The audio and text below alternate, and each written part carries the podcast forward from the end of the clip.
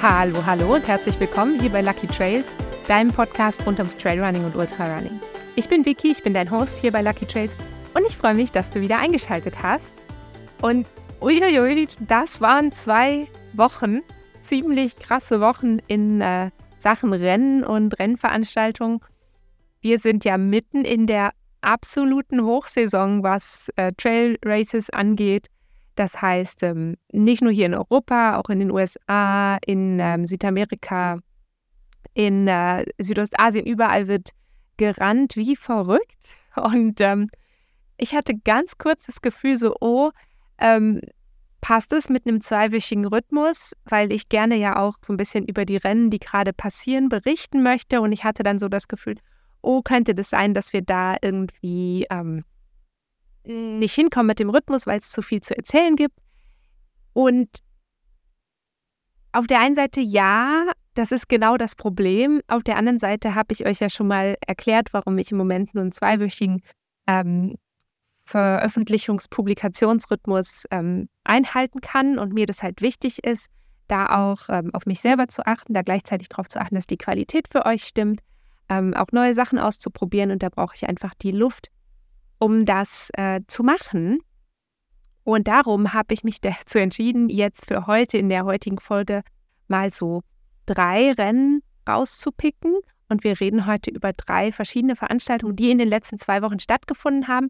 Das werden sicher nicht die einzigen Veranstaltungen sein, die geschehen sind, die gelaufen sind, das weiß ich.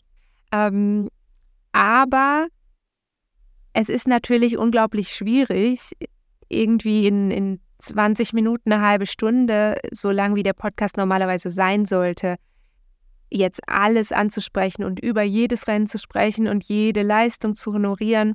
Und darum habe ich mir eben gedacht, ich pick mir für heute mal so drei, drei Rennen raus, über die wir ein bisschen ähm, mehr ins Detail gehen. Und ähm, das erste Rennen, über das wir heute reden, ist der Hard Rock 100. Aus dem einfachen Grund, weil da absolute Trailrunning-Geschichte geschrieben wurde von falls ihr es nicht verfolgt habt. Aber ihr wisst ja, dass ich so einen kleinen ähm, Trailrunning-Crush habe. Ähm, also von Courtney DeWalter. Dann reden wir über den Eiger Ultra Trail 2023, ähm, weil der Eiger Ultra so ein Herzensrennen von mir ist. Ähm, ich konnte als Zuschauerin dieses Jahr dabei sein. Ähm, eine ganz wunderbare äh, Person, die auch schon mal hier im Podcast zu Gast war, hat da ein tolles Ergebnis erzielt, neben natürlich vielen anderen tollen Ergebnissen, die wir gesehen haben. Und wir sprechen außerdem noch über ein relativ kleines Rennen, und zwar über den Gruyère Trail Charmé. Und das deshalb, weil das ein Rennen war, was ich selber noch nicht kannte, wo ich aber selber dieses Jahr mitgelaufen bin. Das heißt, wir gehen jetzt eigentlich von sehr, sehr weit weg mit Hard Rock ähm, rüber zum Alga Ultra und dann noch zu so einem kleinen Erfahrungsbericht wenn du diesen Podcast auf YouTube schaust. Es gibt ja jetzt neuerdings, oder neuerdings, so neu ist es nicht mehr, aber es gibt ja immer ein passendes Video zum Podcast, wo ihr mir zugucken könnt, wie ich hier sitze vor meinem Mikrofon mit meinen Kopfhörern auf den Ohren. Ähm, und da habe ich dieses Mal auch verschiedene Szenen, zumindest vom Eiger Ultra und auch vom Gruyère Trail, eingeblendet. Das heißt, wenn du zum Beispiel beim E16 mitgelaufen bist, beim Eiger Ultra, komme ich dann gleich noch mal ein bisschen detaillierter drauf, dann könnte es sehr, sehr, sehr gut sein, dass du dich selber wiederfindest in diesem Video. Also hüpf da doch absolut gerne mal vorbei, wenn du das noch nicht gemacht hast. Pack dir auch noch unten ähm, in die Shownotes rein, ungefähr bei welcher Minute wir über welches Rennen reden. Das heißt, wenn dich eine Sache besonders interessiert, kannst du dann natürlich schon hinspringen. Aber ich freue mich natürlich auch, wenn du dran bleibst und alles anhörst und zuhörst. Und wenn es dir dann gefällt, dann freue ich mich besonders, wenn du mich noch abonnierst und oder mir eine positive Bewertung dalässt und oder diesen Podcast weiterempfiehlst. Oder und oder alles zusammen. Das geht natürlich auch wie immer. Genau, wo fangen wir also an? Ich habe gesagt, wir fangen mit dem Hard Rock 100 an. Ähm, für alle, denen das jetzt nicht sagst, ähm, ich hole euch mal ganz kurz ab. Hard Rock 100 ist ein ähm, überraschenderweise 100 Meilen Rennen. Ähm, gut, es sind 102,5 in ähm, Silverton in Colorado. Und das ist eigentlich so neben dem Western States Endurance Run ist das so eins der größten und irgendwie auch bedeutendsten Rennen, zumindest in der US-amerikanischen Trail-Szene. Es gibt da ungefähr 10.000 Höhenmeter zu bewältigen und die Cut-off-Time sind 48 Stunden. Und die Route, das finde ich ganz spannend, wird ähm, jeweils abwechselnd im oder mit dem Uhrzeigersinn gelaufen. Das heißt, äh, es gibt nur eine Route, aber im einen Jahr wird die gegen den und im anderen Jahr wird sie mit dem Uhrzeigersinn gelaufen. Und der Streckenrekord bei den Männern, der liegt seit 2022 bei, überraschenderweise, bei Kilian Jornet. Der ist mit 21 Stunden und 36 Minuten ins Ziel gekommen. Und auf Kilian kommen wir nachher auch nochmal zu sprechen, und zwar, wenn wir über den Eiger Ultra sprechen. Und der Streckenrekord von den Frauen beim Hard Rock 100, der wurde dieses Jahr neu gesetzt. Und natürlich, welche andere Frau könnte es gewesen sein, außer Courtney DeWalter? Und sie hat den Kurs dieses Jahr mit 26 Stunden und 14 Minuten gefinisht. Für diejenigen, die zuschauen, ich muss zwischendrin mal hier unten auf meine Notizen schauen, ähm, damit ich euch nicht die falschen Zahlen durchgebe. Das wäre äußerst unangenehm. Also, Streckenrekord, neuer Streckenrekord von Courtney, da sind wir eigentlich dann auch schon mittendrin. Ich habe es eben schon mal gesagt, ich habe so einen kleinen Trailrunning-Schwarm für sie. Und ähm, weil sie einfach eine wahnsinnig sympathische Person ist, finde ich. Eine wahnsinnig ähm, interessante Person auch von ihrem, von ihrem Lebenslauf her. Und ähm, weil sie auch so sich so nahbar anfühlt. Und ich glaube, dass sie das auch wirklich ist. Wäre schon so ein bisschen ein kleiner Traum von mir, sie mal zu interviewen. Äh, mal gucken, vielleicht klappt das ja irgendwann mal. Sie hat auf jeden Fall zum Hard Rock 100 dieses Jahr gesagt, ähm, ich zitiere da aus einem Interview von Salomon, um, ähm, I didn't feel like I had the legs today, but I gave it time and decided to push from Array. Today was really difficult. Und das finde ich halt irgendwie ein bisschen krass. Was bedeutet das für sie, wenn sie sagt, für sie ist es schwierig gewesen an dem Tag oder sie hatte nicht die Beine, sie hatte nicht die Kraft. Ähm, ja, ich glaube, es war ein schwieriges Rennen für sie.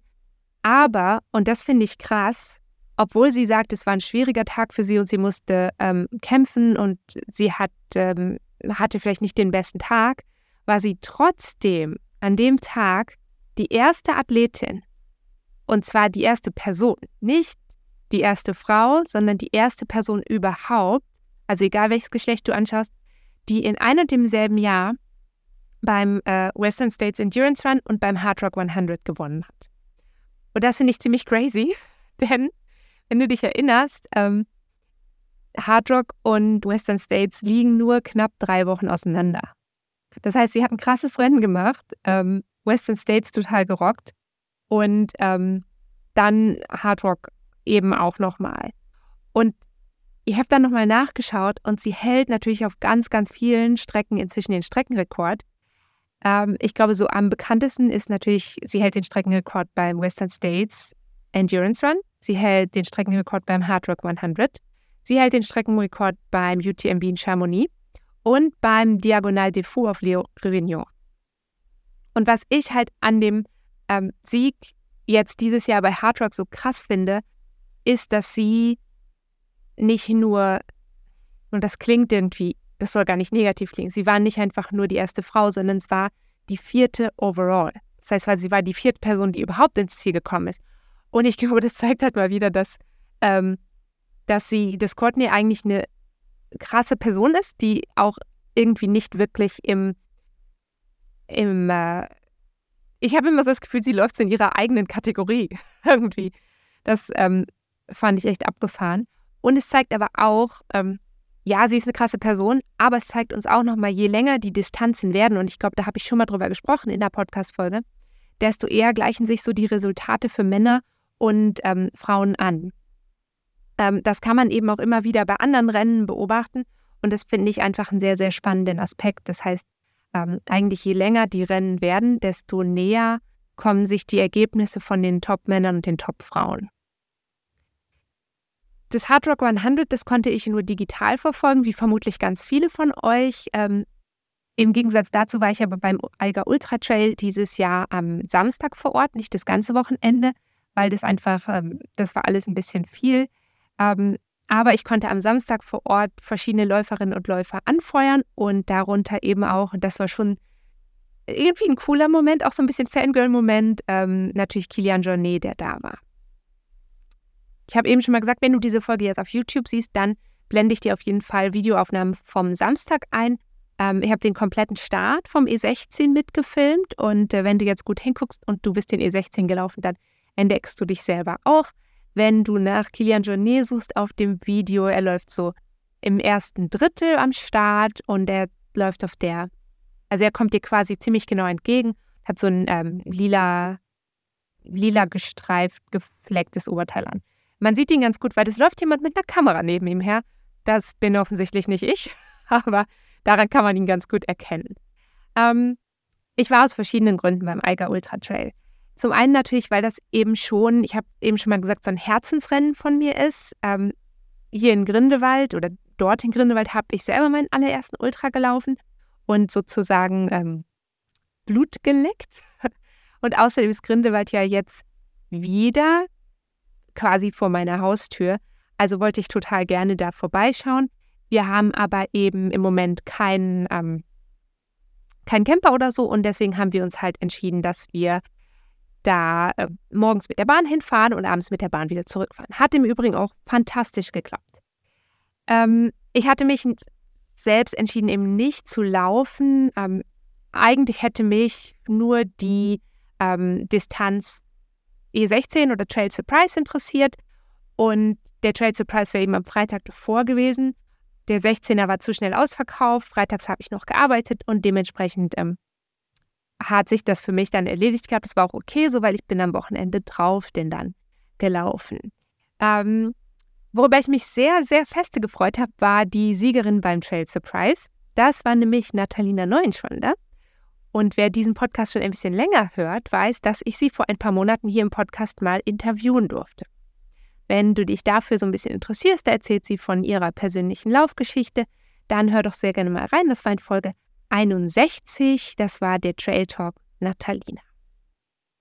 Was natürlich cool war, das war, glaube ich, schon für viele auch samstags ein Highlight, ähm, ganz abgesehen natürlich von den Wahnsinnsleistungen, die sowohl beim 35er als auch beim 50er und beim 100er geleistet wurden, war schon am Start ähm, Kilian Jornet mit dabei zu haben.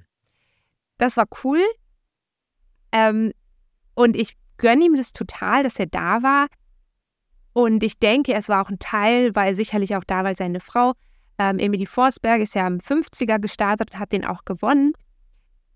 Er war aber anscheinend auch deshalb da, weil er noch einen Running Stone brauchte, um dieses Jahr zum UTMB nach Chamonix gehen zu dürfen. Und ich frage mich jetzt, wie sinnvoll ist es oder wie, ja doch, wie sinnvoll ist die Teilnahme von Kilian Jornet an einem E16, um einen Running Stone zu erwerben, also um einen Punkt zu erwerben, der ihm dann die Teilnahme am UTMB erlaubt. Weil der E16 ist eben ein 16 Kilometer Rennen und der UTMB ist ein 170 Kilometer Rennen. Das heißt, diese beiden Rennen haben ja eigentlich nicht wahnsinnig viel miteinander gemeint, also außer dass man auch rennt. Ähm, aber es war tatsächlich so, also offizielle Quellen, ähm, darunter auch der ähm, Twitter-Account von der UTMB World Series und auch, das verlinke ich euch gerne unten nochmal, ein Beitrag auf run247.com. Die haben beide ähm, und auch noch einige andere Quellen haben alle gesagt, ja, er ist an diesen Lauf gegangen, um diesen fehlenden Running Stone, den er braucht, noch, ähm, noch zu erhalten. Und ja, ich finde es richtig und wichtig, dass sich alle Athleten in irgendeiner Form qualifizieren müssen oder sollen, wenn sie an diese großen Rennen gehen. Ich frage mich nur, und ich weiß, es ist jetzt ein heißes Eisen, aber es ist ja schon eine sehr strittige Frage, wieso braucht der UTMB unbedingt noch ein eigenes System? Ich habe mich da schon mal drüber ausgelassen, ich würde das aber gerne nochmal ähm, thematisieren. Ich verstehe, es muss eben Regeln geben, damit Läuferinnen und Läufer für bestimmte Rennen zugelassen werden können. Aber ich frage mich, warum kann sich die UTMB World Series nicht wie bisher auch an die ITRA-Punkte, auf die ITRA-Punkte stützen, die ja irgendwie in der Trailrunning-Szene schon eine Bedeutung haben, wo viele Rennen gelistet sind, wo ich viele Möglichkeiten habe, diese Punkte zu sammeln. Ähm, oder ich frage mich auch, das ist vielleicht noch offensichtlicher, wieso muss sich der Vorjahressieger, der im letzten Jahr bei einem Rennen einen neuen Streckenrekord aufgestellt hat, wieso muss der sich für die Teilnahme in diesem Jahr nochmal qualifizieren? Warum werden nicht die Top 10 aus dem Vorjahr eingeladen, erneut teilzunehmen? Denn die Rennveranstalter und Veranstalterinnen, die möchten das ja. Die möchten ja genau diese Athleten da haben bei ihren Rennen. Und dann verstehe ich nicht, wieso man es auch diesen Profi- oder semi-professionellen Athletinnen und Athleten schwer macht, indem sie sagen, hey, du musst jetzt hier und da noch Punkte sammeln. Anstatt zu sagen, hey, du bist letztes Jahr Top 10 gelaufen und wir laden dich wieder ein. Und natürlich steht es jedem dann frei, ob er hingeht oder nicht. Ähm, aber das fände ich halt irgendwie ein ganzes interessantes System. Oder warum gibt es kein Wildcard-System? Also das würde ja den Veranstalterinnen und Veranstaltern erlauben, Sportlerinnen und Sportler einzuladen, die sie gerne an ihrem Rennen hätten unabhängig von der Qualifikation. Natürlich müsste man diese Menschen schon in irgendeiner Form aussuchen. Also sie können jetzt nicht hingehen und irgendjemand auf der Straße ansprechen und sagen, hey, möchtest du gerne 170 Kilometer äh, rund um den Mont Blanc laufen? Ist vielleicht auch ein bisschen übertrieben, aber ähm, das müssen ja nicht ausgewählte Supersportlerinnen und Sportler sein. Aber das könnte ja zum Beispiel auch jemand sein, der irgendwie einen spannenden ähm, FKT hingelegt hat, also eine ähm, schnellste bekannte Zeit für eine bestimmte Strecke. Das könnte jemand sein, der sich irgendwie sonst verdient gemacht hat im Sport durch ein soziales oder ehrenamtliches Engagement. Und ähm, das würde ja den Veranstaltern und Veranstalterinnen die Möglichkeit geben, ein Kontingent an Startplätzen zu vergeben an Menschen, die sie gerne an ihrem Rennen hätten. Unabhängig davon, ob die jetzt vorher diese Running Stones erworben.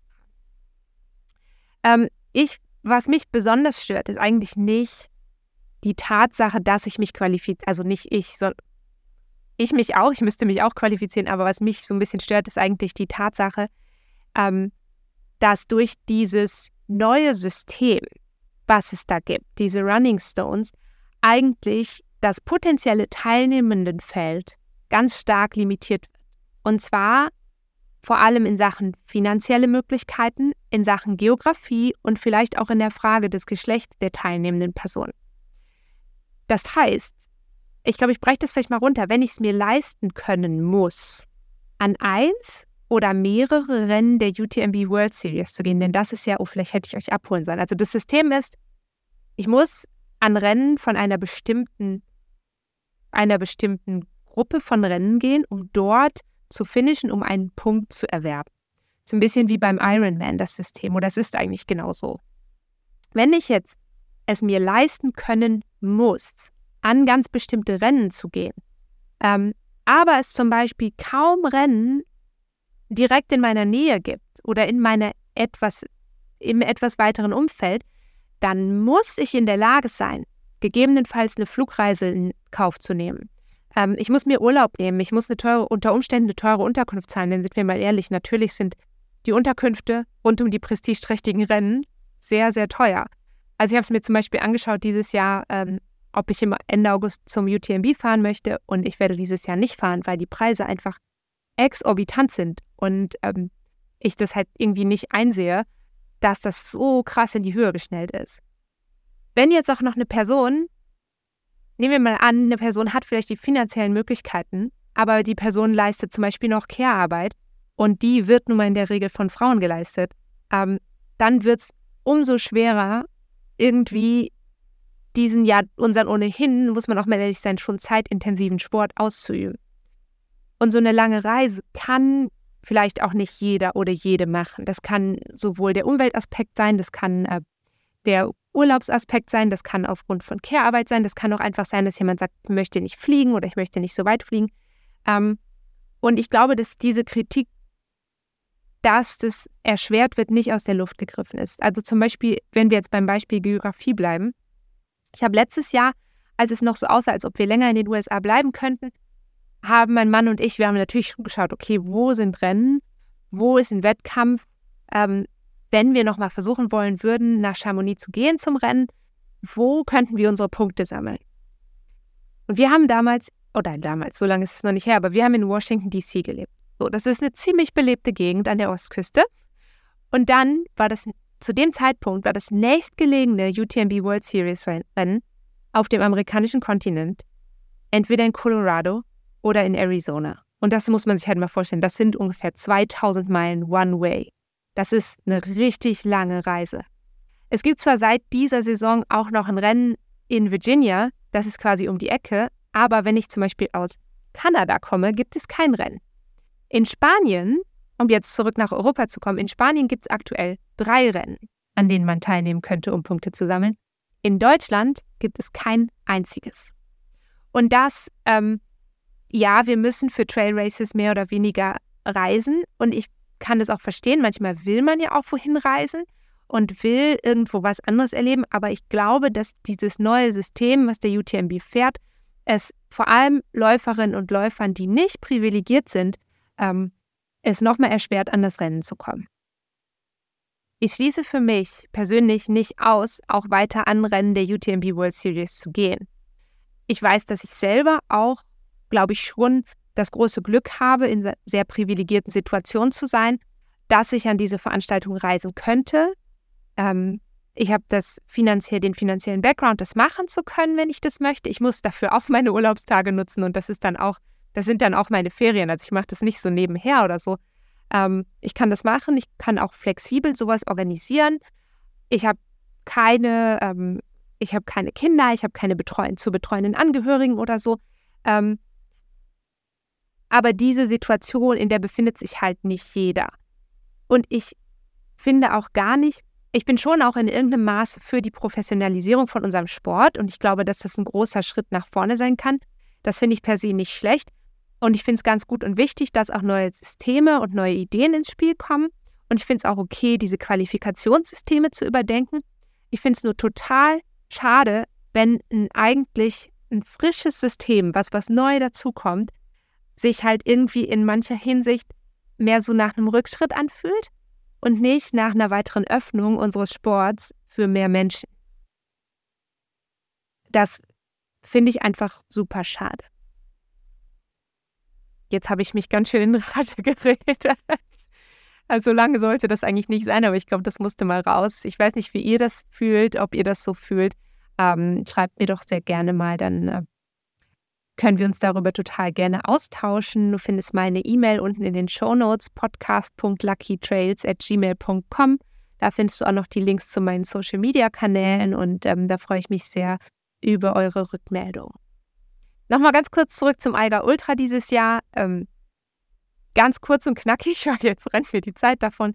Hammerstimmung. Ähm, ich bin an dem Tag selber privat gelaufen, das heißt, ich bin nicht beim Rennen gewesen. Ähm, ich war aus Versehen auch ein Stück auf dem E16 unterwegs und mit und neben den Läuferinnen und Läufern. Ähm, da natürlich ganz wichtig, wenn du irgendwo läufst und es findet gerade ein Rennen statt, dann ähm, mach natürlich Platz für die Teilnehmenden des Rennens. Das habe ich auch so gemacht, das finde ich super wichtig. Ich finde das immer ein bisschen kurios, wenn man dann läuft und dann sind Zuschauer da und man läuft selber nicht das Rennen, ist aber irgendwie auf dieser Strecke. Ähm, und dann wird gejubelt und geklatscht. Da denke ich immer so, oh, ich zähle überhaupt nicht heute. Ja, also ich finde es völlig okay, auch auf der Strecke ein Stück mitzulaufen. Mitzulaufen im Sinne von, ich behindere niemanden, ich blockiere niemanden, ich würde niemals auf die ganz schmalen Trails gehen. Ich bin einfach ein Stück auf der Forststraße mit zufällig aus Versehen mitgelaufen, weil ich falsch abgebogen bin. Und ich glaube, das hat niemanden gestört. Ich würde den Teilnehmenden natürlich immer den Vortritt lassen. Die Stimmung vor Ort hat mir auf jeden Fall mega Lust gemacht auf mein eigenes Rennen dieses Jahr oder mein erstes eigenes Rennen und das war der Gruyère Trail Charmé. Ich hoffe, dass ich das richtig ausspreche. Mein Französisch ist ein kleines bisschen eingerostet. Wo fange ich an? Ich hatte richtig Bock. Ich hatte richtig Bock auf dieses Rennen. Ich war in einem sehr, sehr guten Maße aufgeregt.